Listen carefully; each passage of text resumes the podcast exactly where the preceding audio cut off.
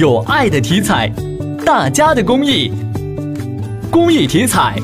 乐善人生。